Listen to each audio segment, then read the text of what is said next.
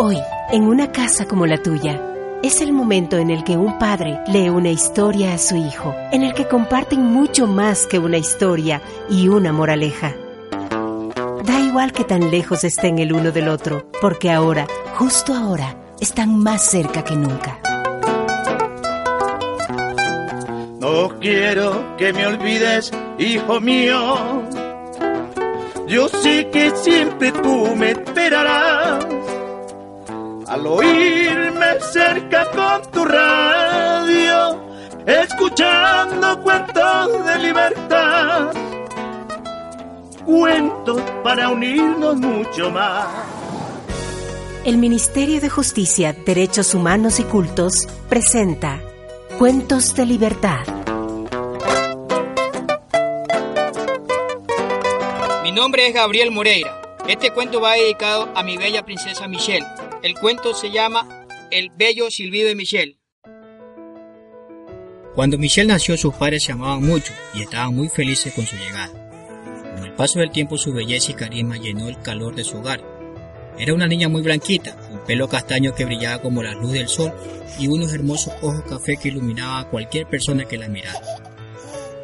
La vida en el hogar de Michelle transcurría lleno de magia.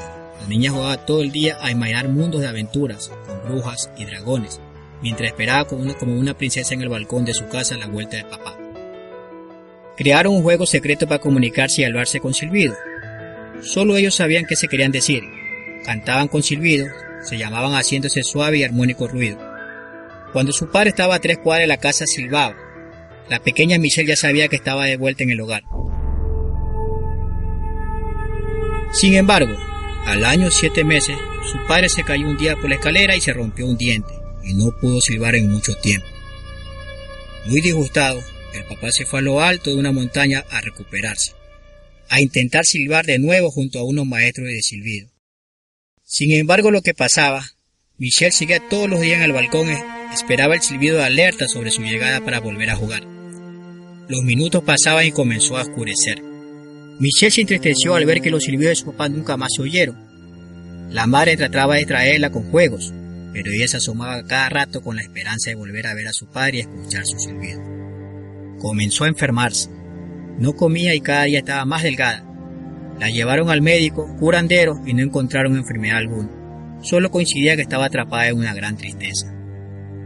Un miércoles, sin ella preguntar el por qué, su mamá la estaba vistiendo y se veía muy hermosa.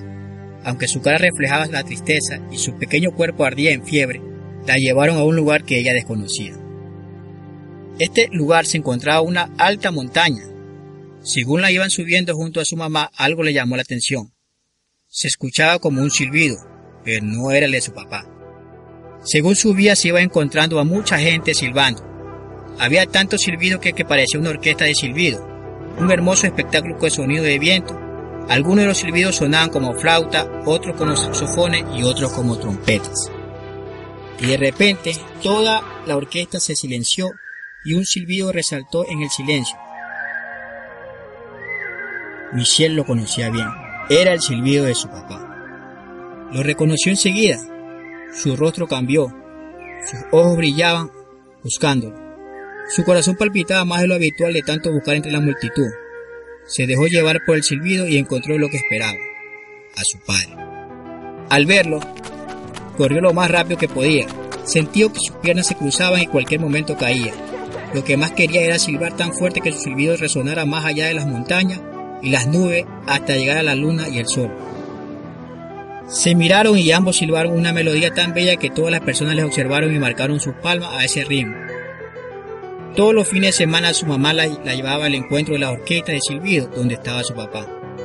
En esos días se le olvidaba todos sus problemas.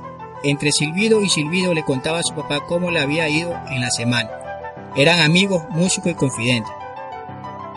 Ahora se escucha una vez al mes. Todo el tiempo eh, recuerdan ese día de la orquesta, los silbidos. Fue inolvidable, un día especial. Se transmiten tanto amor que ella le pregunta de improviso. ¿Qué tanto me quieres? ¿Tanto como de aquí a España, papi? De aquí a España es muy poco. Te quiero hasta donde ningún país llega, más lejos que el viento que transporta nuestro silbido más allá del sol. Al despedirse, Michelle se va un poco triste porque quisiera silbar mucho más tiempo. En sus oídos siempre suena esa hermosa canción hecha de silbido que endulza su sueño.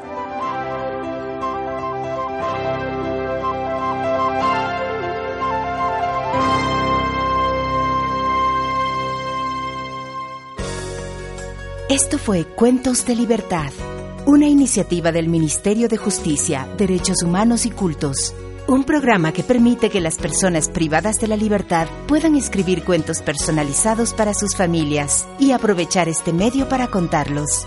Una manera de estar presentes y transmitir una enseñanza con casi la misma intimidad y cercanía que pueden tener en sus hogares. Una historia que hace historia mientras se narra.